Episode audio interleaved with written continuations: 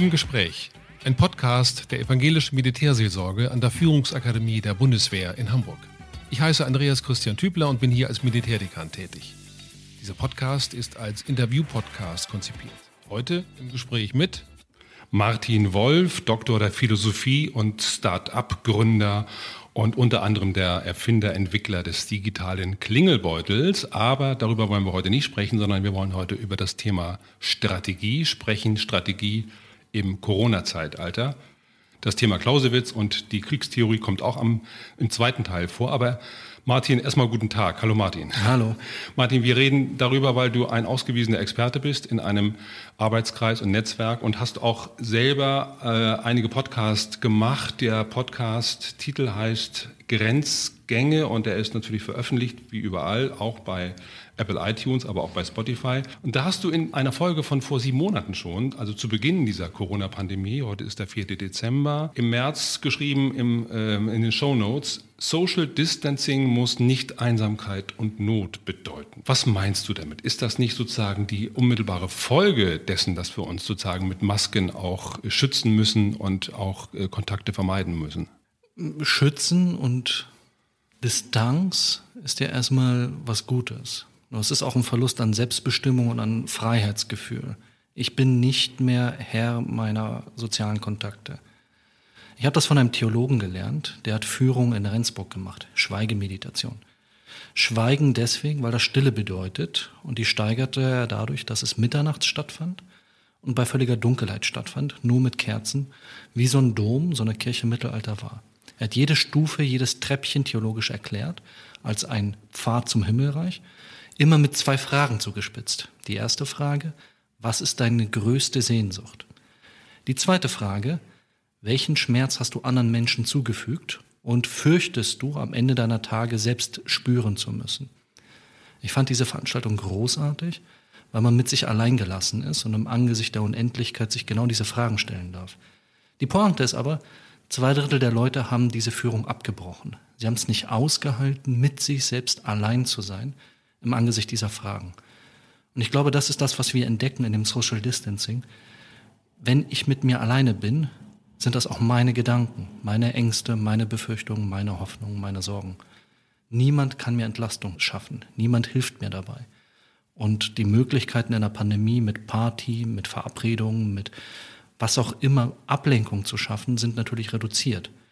Deswegen würde ich meine Aussage ein Stück weit relativieren und sagen, die fehlende Liebe, die fehlende soziale Stabilität, das, was uns als soziale Wesen auszeichnet, das tut weh. Das, das, das fehlt. Aber es ist verhältnismäßig mild in Anbetracht dessen, dass es doch eine Naturkatastrophe ist. Und der zweite Teil der Antwort, dazu stehe ich, wir müssen mit uns selbst klarkommen. Und das fällt einigen schwerer als anderen. Einige können das, haben es gelernt, äh, haben auch diesen Lernprozess des Miteinander Klarkommens durchlebt. Andere wiederum haben Schwierigkeiten damit. Die Psychiater berichten davon im Übrigen ja auch, dass sie jetzt häufig Leute haben, die Depressionen haben, die in ihren äh, Praxen auftauchen, die, weil sie eben nicht gelernt haben, damit umzugehen.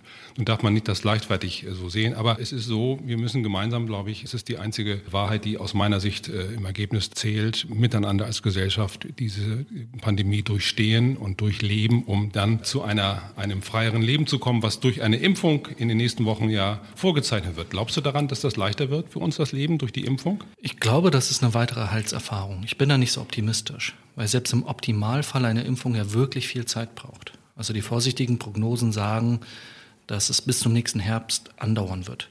Nur weil die Impfung anfängt, hat sich noch nichts verändert. Und wenn alle jetzt in einem Augenblick der Erleichterung und Entlastung anfangen, ihr Leben, so wie sie sich das immer erwünscht haben oder sogar zu übertreiben, ähm, fortzuführen, äh, dann haben wir einen dritten und einen vierten Lockdown. Also das, eine Impfung bedeutet nur, dass wir ein Mittel haben, ist allmählich wieder besser zu machen.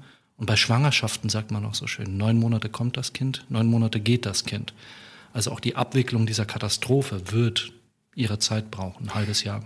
Du hast das Wort Mittel gerade erwähnt, das wird uns gleich nochmal beschäftigen mit äh, Blick auf die strategische Diskussion. Glaubst du eigentlich, dass die Bundesregierung eine richtige Strategie hat, mit dieser Pandemie umzugehen? Viele Leute kritisieren das ja und viele Leute natürlich nicht, aber einige oder viele sind durchaus auch kritisch. Gehörst du dazu?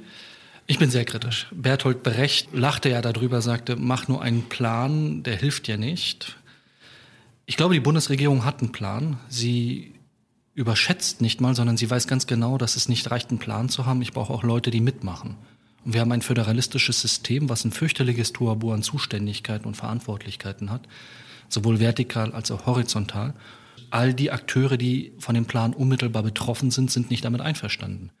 Damit gibt es da keine gemeinsame Linie, keine Kohäsion, keine Richtung, in die sie gehen, sondern sie machen das, was bei jeder Situation entsteht, übrigens meistens zu Weihnachten. Sie machen alle fröhliche Beziehungsklärung. Wer hat wann was zu sagen? Wer darf überhaupt was sagen? Wer darf bestimmen? Wer entscheidet? Zu Weihnachten spielen wir diese Spiele in der heimatlichen Küche. Wer darf die Tassen im Schrank einordnen? Und wenn der Besuch da ist, insbesondere die nahen Verwandten, muss man das klären. Das ist viel Streit. Es ist unglücklich, dass dieser Streit inmitten einer Naturkatastrophe stattfindet.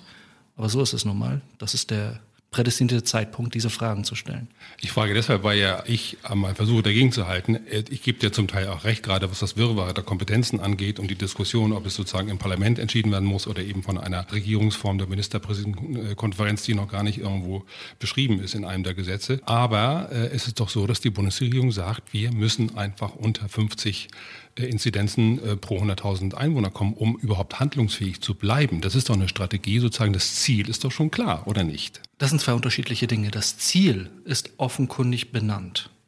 Das Ziel ist es, die Pandemie in ihren Auswirkungen gering zu halten, indem wir das an einer Kennziffer messen und sagen, daran orientieren wir uns. Aber der Weg zu diesem Ziel und auch die Stimmigkeit, das gemeinsam zu machen und dann auch die Mittel, die ich dafür brauche, sie einzusetzen. Meine Kritik würde ich woanders ansetzen. Es fehlt an Klarheit. Und Klarheit entsteht dann, wenn ich erstens klar kommuniziere, dass ich einen Plan habe und wie dieser Plan auch aussieht. Und zweitens, dass ich mit meinen Taten genau diese Kommunikation auch untermale, dass Worte und Taten sich decken. Und das fällt fürchterlich auseinander. Jede Zahl, die genannt wird als Grenzwert, als Kennziffer, wird im Augenblicke ihres Eintretens sofort relativiert. Wir sind gleich wieder für Sie da, liebe Hörerinnen und Hörer. Wir spielen mal ein wenig Musik ein und dann sind wir gleich wieder zurück.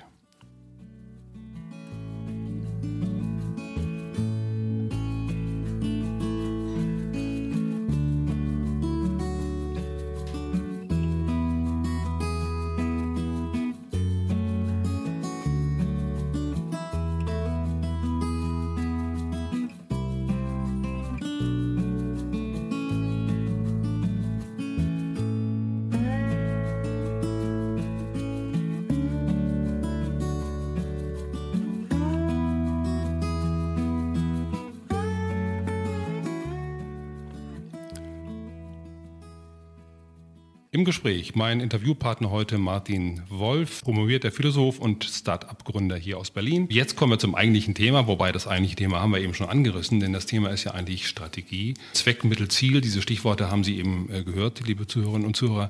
Aber was hat das alles mit Militär zu tun? Da könnte man natürlich sagen, ja, da haben wir den Clausewitz, der im letzten Jahrhundert, nein, im vorletzten Jahrhundert gelebt hat, 51 Jahre alt wurde und die napoleonischen Kriege dann bewusst miterlebt hat und sich als Kriegstheoretiker einen Namen gemacht hat mit einer Schrift, mit einer leider unvollendeten Schrift. Wenn ich sage leider, ist das keine Bewertung, aber trotzdem vom Kriege ist die Schrift oder heißt sie und da geht es um das Verhältnis von Strategie und Taktik im philosophischen Sinne vielleicht zuerst, aber auch weiter. Was hat Clausewitz heute noch für eine Bedeutung? Das ist die Frage an Martin, denn Martin Wolf ist der Cheforganisator des sogenannten Clausewitz-Netzwerkes für strategische Studien. Ein ziemlich kompliziertes Wort, darum kürzen wir das auch ab, immer mit CNSS. Hat das was mit der Clausewitz-Gesellschaft, mit dieser ehrwürdigen Clausewitz-Gesellschaft zu tun, die ja in der Bundeswehr nach wie vor viele Anhänger hat? Oder ist es was ganz anderes? Erstmal zum Verhältnis Clausewitz-Netzwerk und Clausewitz-Gesellschaft. Die kürzeste Antwort wäre zu sagen, die Gesellschaft wurde 1956 gegründet, das Netzwerk 2009. Das spiegelt ein bisschen auch die inneren Zustände wider, im Zeitgeist, im Selbstverständnis, eine Art miteinander umzugehen. Und dann gibt es einige fundamentale Unterschiede und einige fundamentale Gemeinsamkeiten. Die Gemeinsamkeit ohne die Gesellschaft gäbe es das Netzwerk nicht. Das ist mit so viel Unterstützung, Ressourcen, zeitlich wie auch monetär möglich gemacht worden, dass man das niemals vergessen darf. Aber wie immer, wenn man etwas gründet und das äh, wächst und selbstständig wird, vielleicht so ein bisschen wie Kinder, entwickeln sich eigene Ideen, mit denen man auch nicht immer einverstanden ist. Und aus diesen Ideen sozusagen ist jetzt diese ja, Abteilung der jungen Wilden draus geworden, dieses CNSS, oder? Jung und wild wären nicht meine Worte. Das sind alles Verantwortungsträger. Ich meine, ein Hauptmann, ein Major, das sind Menschen, die haben 150, 200 Menschen geführt ein, in einer Altersgruppe, die im zivilen Leben selten so vorstellbar ist. Das ist sehr, sehr beeindruckend. Was stimmt, ist jedoch die Art, miteinander umzugehen. Es ist eine Diskussionskultur, die sehr anders ist, sehr an der Sache orientiert ist, sehr streitlustig ist im besten Sinne. Ideen zu entwickeln, Ideen zu vernetzen, und zwar immer aus der Einheit von Theorie und Praxis. Das sind alles Praktiker, sie sind alle in hoher Verantwortung und wissen, dass sie noch mehr Verantwortung kriegen werden. Auf der anderen Seite wollen sie verstehen, was sie tun und wissen, dass dieses Verständnis aus dem eigenen Milieu heraus nicht reicht, sondern man dafür fremde Perspektiven, fremde Sichtweisen braucht. Es sind überwiegend Generalstabsoffiziere, die ihre Ausbildung an der Führungsakademie der Bundeswehr gemacht haben und nun sozusagen in aller Herren Länder oder Damenländer verstreut sind, auch natürlich viele in Deutschland und in gewisse Führungspositionen hineinwachsen. Dennoch ist es so, dass das ja bewundernswert ist, äh, einerseits, aber andererseits widerspricht das doch dem Geist der Bundeswehr, denn die Bundeswehr möchte doch geführt werden und Führung heißt von oben bestimmen, was Sache ist. Oder täusche ich mich? Ah, es ist ein schönes Bild, äh, leider bestenfalls veraltet. Äh, Nochmal zu dem Anfang der Frage zurückzukommen. Es sind Generalstabsdienstoffiziere, das ist in Deutschland sehr wichtig, weil ein Generalstab seit dem Zweiten Weltkrieg oder seit 1945 so nicht mehr existiert. Dann ist das Selbstverständnis des Staatsbürgers im Uniform natürlich eines, das sich vom Staatsbürger her definiert und nicht vom Befehlsempfänger.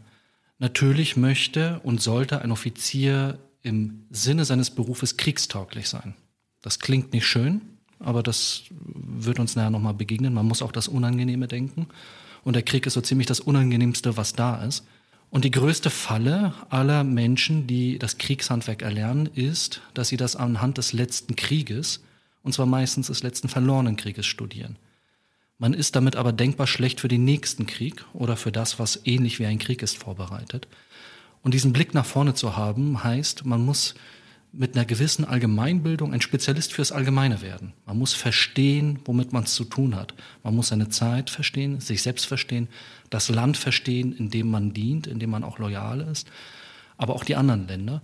Und dieses Verständnis erwächst aus dem Diskurs und aus der Auseinandersetzung, nicht aus der Abgrenzung. Dennoch meine, und ich versuche mal natürlich wie auch an anderen Stellen mal so ein bisschen gegen den Stachel zu löcken, anders äh, wäre das ja auch langweilig. Der Clausewitz ist doch schon ziemlich alt. Der ist doch schon über 200 Jahre alt und, oder fast 200 Jahre alt und er redet vom Krieg, der mit der Verteidigung des Angegriffenen überhaupt erst beginnt und es hat sozusagen zu einer Aufrüstung vor dem Ersten Weltkrieg äh, geführt, dieser Gedanke.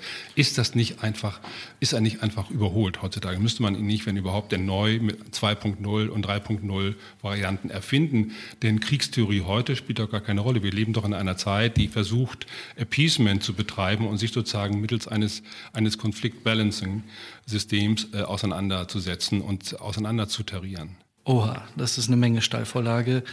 Ich gehe mal darauf ein, äh, kann ein bisschen länger dauern. Also erstens, der Clausewitz ist tot. Das muss man zur Kenntnis nehmen. Das ist mit den meisten Denkern so, die in der Bibliothek stehen.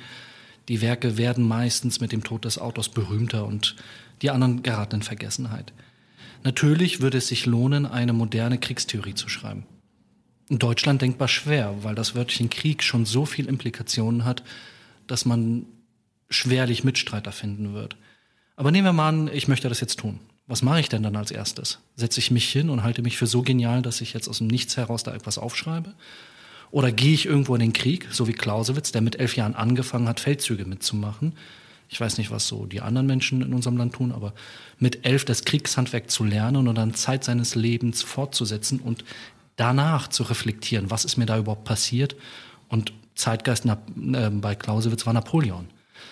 Und die Frage, die Clausewitz beantworten wollte, war, wie zum Geier kann es sein, dass ein Mann mit einem Stab von 25 Menschen ein gesamtes französisches Reich lenkt und Europa überrollt? Für diejenigen, die das interessiert, diese Fragestellung mal auf den Punkt gebracht zu sehen, gibt es auf YouTube von dem Panzermuseum in Munster einen kleinen Beitrag dazu. Sehr, sehr erfrischend. Das wollte Clausewitz verstehen und dann die Frage beantworten, und was tun wir dagegen? Diese Antworten, wenn ich eine Kriegstheorie schreiben möchte, sollte ich kennen. Ansonsten schreibe ich in den luftleeren Raum hinein. Und dann sollte ich mich damit auseinandersetzen, was an Reflexionen, Gedanken und Theorien dazu da ist. Nun habe ich das Glück, Philosophie in, in meinen Rucksack zu haben. Ja, und merkt man, hört man. Philosophie ist ja äh, das Lesen vieler toter Menschen über viele Jahrtausende hinweg. Man wird auf irgendeine Weise klüger im Allgemeinen. Nach der 20. fundamentalen Wahrheit wird es sehr lustig. Und die Auseinandersetzung mit Clausewitz ist eine Methode, die wir heute gar nicht mehr haben und gar nicht mehr kennen. Die findet man fast nur noch da. Aber was nützt sie uns? Ich frage nochmal dazwischen. Also mhm. äh, ich schätze sehr deine langen, vor allen Dingen sehr klugen Beiträge. Aber wir müssen mal gucken, dass wir sozusagen nochmal eine Idee da entwickeln, was es heute bringt. Also ich sage mal so, ich bekenne mich jetzt auf der anderen Seite, zumindest im, im, im rhetorischen Bereich, äh, als derjenige, der nochmal kritisch das in Frage stellt. Warum brauchen wir heute Clausewitz? Wir haben andere Mittel der Politik. Er hat ein Buch geschrieben, klar, und damals vollkommen in Ordnung, aber äh, er sagt ja auch, Kritik ist die Fortsetzung der Politik mit anderen Mitteln. Das ist doch heute gar nicht mehr aktuell und gar nicht mehr nachzuvollziehen, zumindest zu vermitteln. Oder irre ich mich? Wahrscheinlich irre ich mich. Wahrscheinlich irrst du dich. Die Erstmal, das Zitat stammt wahrscheinlich von seiner Frau, der wir es überhaupt verdanken, dass wir sein Werk haben und auch sein unfertiges Werk zusammengestellt bekommen haben. Viel wichtiger ist aber, ähm, das Werk vom Kriege bei Clausewitz sind irgendwie 800 Seiten. Ich kenne niemanden, der diese 800 Seiten gelesen hat, weil 650 Seiten oder mehr davon schlichtweg veraltet sind. Und es gibt 150 Seiten, die sind zeitlose Theorie, weil sie verstehen machen wollen, was ist überhaupt Krieg die Frage verändert sich ja nicht, nur die Antworten verändern sich. Aber also sozusagen, ihr habt versucht, sozusagen aus diesem großen Werk das wirklich das Wahre, das philosophisch Wahre herauszufiltern, um das jetzt in die neue Zeit zu transportieren. Wir lesen ja mehr als nur Clausewitz. Also bei der Bundeswehr habe ich manchmal das Gefühl, dass Clausewitz das Symbol für Denken ist. Wenn man eine vermeintlich nutzlose Theorie machen möchte, muss man sie Clausewitz nennen, um sie ausgiebig betrachten zu dürfen. Es ist sehr philosophisch. Was Clausewitz macht, ist dialektisches Denken aus dem deutschen Idealismus. Das ist 200 Jahre alt, eine unheimlich fruchtbare Denkmethode, weil sie nämlich Synthesen erzeugt zwischen Antithesen. Jeder kennt das vielleicht noch aus der Schule, dass man diesen Satz hat, These, Antithese, Synthese. Deswegen sind Clausewitz-Zitate auch so fürchterlich nutzlos. Wenn man irgendwas rauspickt, weiß man nie, ob es gerade die These, die Antithese oder die Synthese ist, die er da darstellt. Und das heißt, jeder kann sich das rauspicken, was er gerne möchte, für seine eigene Theorie. Natürlich. Juristen nennen das Fußnotenphilosophie und ja. das gibt es auch natürlich beim Militär. Ja, gut. Also das habe ich verstanden und ich denke auch, der ist ein wichtiger Mann nach wie vor, eine wichtige Theorie, gerade auch, weil er diesen philosophischen Überbau liefert, der möglicherweise zeitlos ist. Aber äh, Stichwort Zweck, Mittel und Ziel. Das zumindest habe ich schon gelernt, dass er eine feine Differenzierung macht zwischen diesen Begriffen. Kannst du sie irgendwie auf den Punkt bringen, gerade auch für Zivilisten, benennen, was der Unterschied ist zwischen Zweck, Mittel und Ziel und was das mit Strategie zu tun hat? Das Verhältnis von Mittel und Ziel ist intuitiv. Ich setze mir ein Ziel, strebe darauf hinzu und dafür muss ich Mittel zurechtwählen. Also wenn ich nach Köln fahren möchte, muss ich irgendwie ein Transportmittel wählen. Bahn, Auto, Flugzeug, was auch immer. Das Innovative bei Clausewitz ist, dass er einen Zweck davor schaltet. Und die Frage ist in dem Beispiel der Reise, warum möchte ich überhaupt nach Köln? Was ist der Zweck zu dem ich das Ziel setze, nach Köln zu fahren. Möchte ich in Köln Verwandte besuchen? Warum besuche ich die Verwandten? Beziehungspflege? Brauche ich Geld? Muss ich mir irgendwas leihen? Muss ich Geschäftsbeziehungen pflegen? Und so weiter. Die Zwecksetzung ist das, was die Politik zu tun hat. Das Ach. kann niemals das Militär von sich aus tun. Und das ist, was Clausewitz so wertvoll macht als Theoretiker, dass er immer wieder deutlich betont, dass das Militär, die Armee selbst nur ein Mittel ist zum Erreichen von Kriegszielen, die können sie teilweise noch selbst formulieren, aber die Zweckmäßigkeit des Handelns, warum überhaupt ein Krieg angefangen wird, das kann man gar nicht anders als politisch denken. Das heißt ja, dieses Zitat, der Krieg ist die Fortsetzung der Politik mit anderen Mitteln, ist sozusagen abhängig von der politischen Entscheidung das heißt, jeder Krieg, jeder Feldzug in seinem Sinne wird entschieden von mhm. der politischen Instanz, die dafür maßgebend ist. Es ist niemals ein Autonomismus, der dazu führt, dass der Krieg durch das Militär selber begonnen wird. Total. Und das ist ein Missverständnis, das man Clausewitz immer vorwirft, aus der Sorge heraus, dass dort Militarismus betrieben wird. Das ist ein analytischer Satz. Er analysiert, woher kommt der Zweck. Und er kommt auf die Antwort, woher denn sonst als von der Politik? Also muss die Politik auch ihrer Pflicht nachkommen, wenn sie sowas wie Krieg andenkt oder kriegsähnliche Situationen, eindeutige Ziele zu formulieren, zu deren Zweck diese Ziele formuliert werden. Das kann man an Afghanistan sehr gut studieren. Was war die Zweckmäßigkeit dieses Krieges? Warum hat die Politik entschieden, militärische Mittel einzusetzen und nicht andere Mittel? Heute, eine neue Clausewitz-Theorie würde natürlich sagen, die Mittel des der Politik sind deutlich über die des Krieges hinaus. Wirtschaftliche Sanktionen, Diplomatie, Entwicklungsarbeit und so weiter. Wir holen ein bisschen Luft und hören nochmal etwas Zwischenmusik. Wir sind gleich wieder da.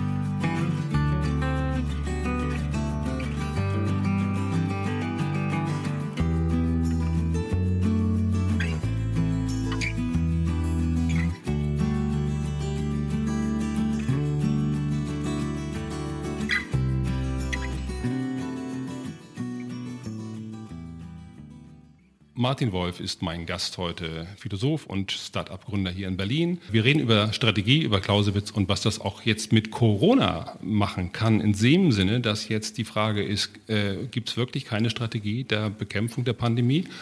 Und mit der Clausewitzschen Terminologie von Zweck, Mittel und Ziel, was hat das damit zu tun? Wie ist denn das? Das Ziel ist doch klar. 50 Inzidenzen unter 100.000 als mittelfristiges Ziel, natürlich das Absenken der Infektion. Was sind die Zwecke und was ist das Mittel? Ich würde ja schon bestreiten, dass das Ziel klar ist. Warum? Wenn das Ziel klar wäre, gäbe es Konsens im Handeln darüber, und zwar bei den Ministerpräsidenten, bei den 16 Landesfürsten, die da sind und diese Mittel umsetzen müssen. Die Bundesregierung hat ja keinen Durchgriff. Das wird immer wieder verfassungsmäßig auch zu Recht moniert, dass sie das versuchen würde. Aber wenn es Klarheit im Ziel gäbe, würden die Handlungen daraufhin ausgerichtet sein, diese Zahl nicht zu überschreiten. Das erlebe ich nicht. Naja, aber ich meine, gut, jeder muss ja auch dazu lernen. Jeder macht ja auch Lernprozesse durch. Das geht uns ja auch so. Ich will ja nicht unbedingt immer nur die eine Seite verteidigen, aber ich muss schon sagen, aus meiner Wahrnehmung, dass diese Leute sich diese Konferenz, äh, einschließlich der Bundeskanzlerin, doch die letzten Wochen permanent damit beschäftigt haben und versucht haben, das Beste für sich mit den unterschiedlichen Fallzahlen der jeweiligen Bundesländer natürlich verbunden, aber das Beste sozusagen für alle herauszuholen mit den kleinen Brüchen, die es da zwischendurch auch gegeben hat, mit den Unstimmigkeiten. Das ist alles klar. Aber in der Zielbestimmung dessen, was Sache ist, was so erreicht werden soll, erlebe ich sie schon als überwiegend einheitlich. Ich bin da etwas anderer Meinung und ich kann ja vergleichen. Wenn ich mir andere Länder angucke und überprüfe, um einfach festzustellen, wo stehen wir da. Wenn ich mir Vietnam anschaue oder Taiwan, die als Beispiele mal herangeführt werden, da ist dieses Ziel eindeutig formuliert und alle Maßnahmen, die ich treffe, alle Mittel haben die Aufgabe, dieses Ziel zu erreichen. Gut. Bei uns haben wir eine Konkurrenz in den Zielen. Wir haben zwei Ziele. Wir wollen diese Zahl erreichen, erstens. Zweitens, wir wollen die Schulen aufhalten. Als Ziel, was genauso deutlich formuliert wird. Es wird niemals die Frage gestellt, was passiert, wenn diese beiden Ziele miteinander in Konkurrenz treten. Gut, lassen wir das mal so stehen, aber Mitteleinsatz. Mitteleinsatz ist klar oder nicht klar? Mitteleinsatz scheint mir auch unklar zu sein.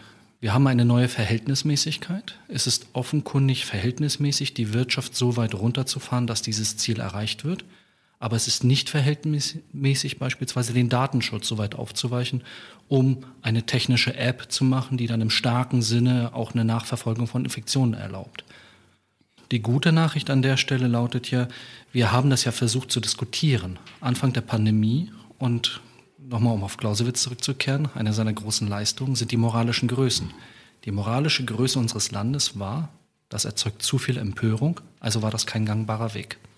Da sind wir ja gespannt, wie das sich jetzt entwickeln wird. Es gibt ja auch Empörung im Lande, schätzungsweise in der Größenordnung von 20 Prozent plus oder minus. Nicht nur die Demonstranten, sondern auch andere Leute. Und, aber die überwiegende Mehrheit der Gesellschaft trägt das mit und wahrscheinlich auch, weil es keinen anderen Ausweg gibt. Wir werden sehen, wie lange das hält. Wir hoffen natürlich beide, dass das lange hält und dass wir sozusagen die Pandemie möglichst schnell ohne Schaden an Leib und Seele überwinden. Ja, letztes Wort nochmal zum Zweck. Was ist denn der Zweck dieser nicht vorhandenen Strategie, wenn sie denn kommen sollte? Der Zweck ist es, ein neues Normal herzustellen, indem wir erstens umgehen lernen mit einer Pandemie, die da ist, ohne uns zu überfordern, vor allem gesundheitstechnisch. Und zweitens grundsätzlich in einer Welt zu leben, die offenkundig eine ist, in der Pandemien auftreten können. Eine Lernkurve, die die asiatischen Länder schon vor 10, 15 Jahren hatten und die uns jetzt auch ereilt. Wir sind am Ende des Gespräches mit Martin Wolf. Vielen Dank. Ich fand das sehr anregend. Wir haben versucht, ein bisschen natürlich nur hineinzuschnuppern in das, was mit Clausewitz und Strategie zu tun hat, aber eben versucht, zu Beginn und am Ende auch nochmal den aktuellen Bezug zur Corona-Pandemie herzustellen, denn das ist das, was die Leute natürlich heute auch alle bewegt. Vielen Dank, Martin Wolf, für das Gespräch im Advent 2020. Den Zuhörerinnen und Zuhörern wünschen wir beide ein friedliches, gesegnetes und gesundes Weihnachtsfest. Bleiben Sie alle behütet. Vielen lieben Dank und schöne Zeit. Das war ein Podcast der Evangelischen Militärseelsorge an der Führungsakademie der Bundeswehr in Hamburg. Ich danke Ihnen fürs Zuhören. Bleiben Sie uns verbunden. Ihr Andreas Christian Tübler.